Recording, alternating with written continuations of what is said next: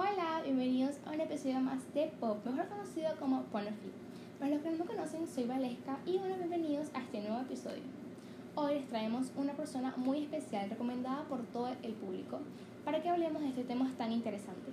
Bueno, vamos a darle la bienvenida a Valentina. Hola a todos, ¿cómo están? Estoy muy emocionada de estar aquí con ustedes.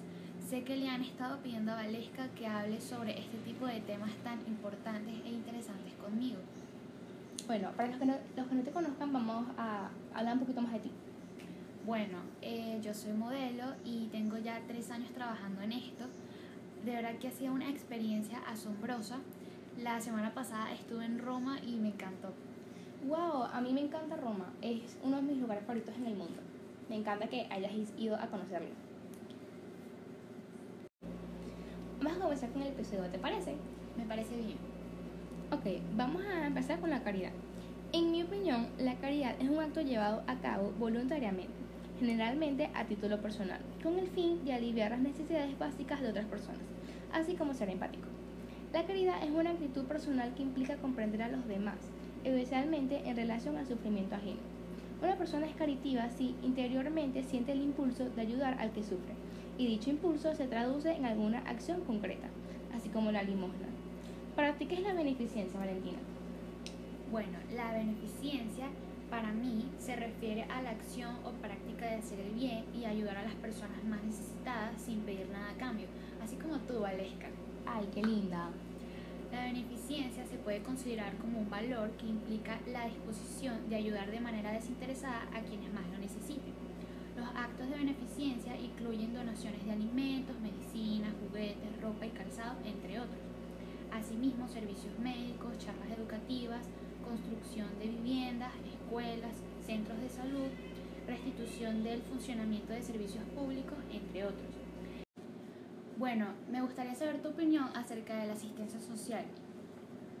Bueno, mi opinión sobre la asistencia social se centra en la necesidad y se fundamenta en la justicia. La asistencia social es una actividad que se ocupa de diferentes situaciones, entre las que se descartan como promover el cambio social hacia un estado de superación de las personas, la resolución de conflictos que surgen en la interacción humana, el fortalecimiento y la liberación de los pueblos conforme al objetivo de alcanzar el bien común. En que estamos entrando a estos temas sociales, me gustaría de que digas tu opinión sobre los servicios sociales.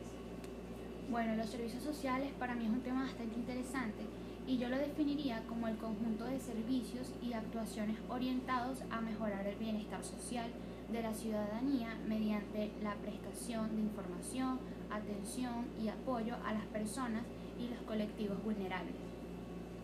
Bueno, esta, este podcast me está pareciendo súper divertido. ¿Y a ti? A mí igual. Ahora vamos a hablar sobre los servicios sociales para la infancia y adolescencia.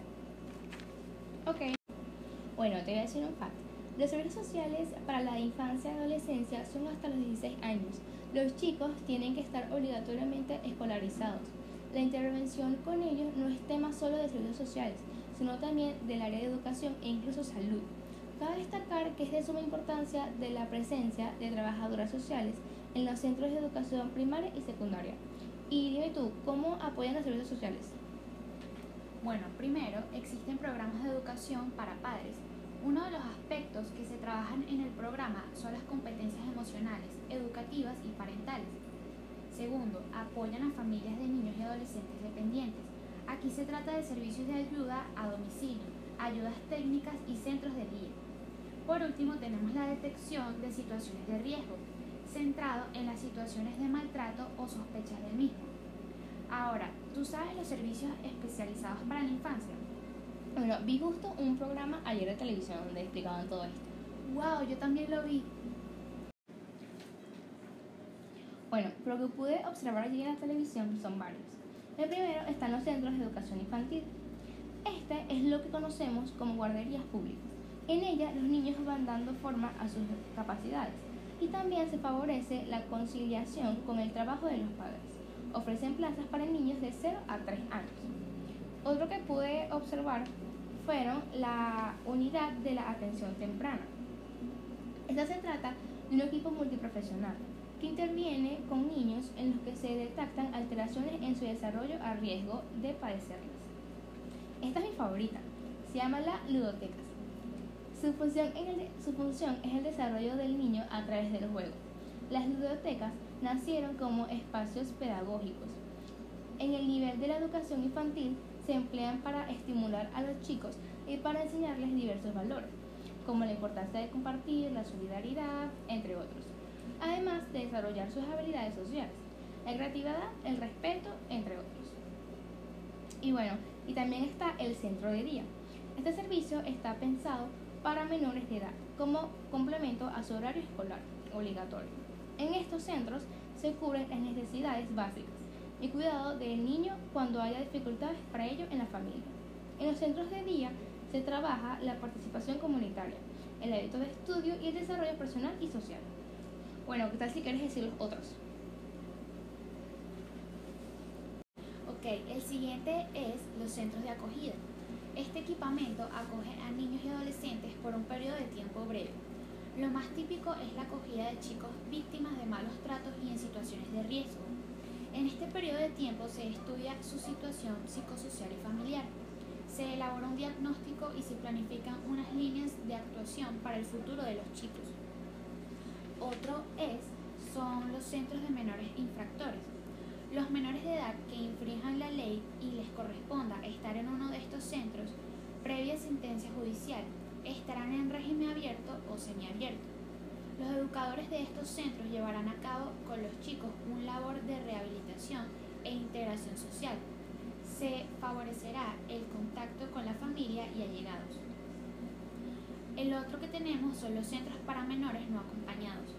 En estos centros se dispensa atención inmediata de carácter temporal a menores de 18 años extranjeros que llegan a un nuevo país sin un adulto que se encargue de ellos.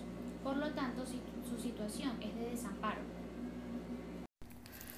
Bueno, ahora vamos con las casas hogares. Las casas son servicios habituales para menores de edad en situación de desamparo. A veces se especializan más destinándose a grupos de edad concretos o, presentando programas de intervención específicos. Ahora, por último, las residencias. En estos centros se ofrece alojamiento y educación hasta que el chico pueda volver a su familia o se toma otra medida. Bueno, Valentina, ¿qué opinas de este podcast del día de hoy? Bueno, creo que ya hemos terminado con todos estos temas. Sí, estoy de acuerdo. La verdad es que me encantó estar aquí, hablar sobre todas estas cosas que me parecen muy interesantes y considero que la gente debería de saber más sobre ellos. Sí, es verdad. Pero bueno, aquí estamos para enseñárselos a todo el público. Bueno, me encantó darles este episodio a todos ustedes. Espero que lo hayan disfrutado mucho. Y bueno, los encuentro, ya saben, todos los miércoles a esta misma hora les publico el nuevo podcast todas las semanas. Así que bueno, les mando, les mando un beso a todos. Chao. Nos vemos.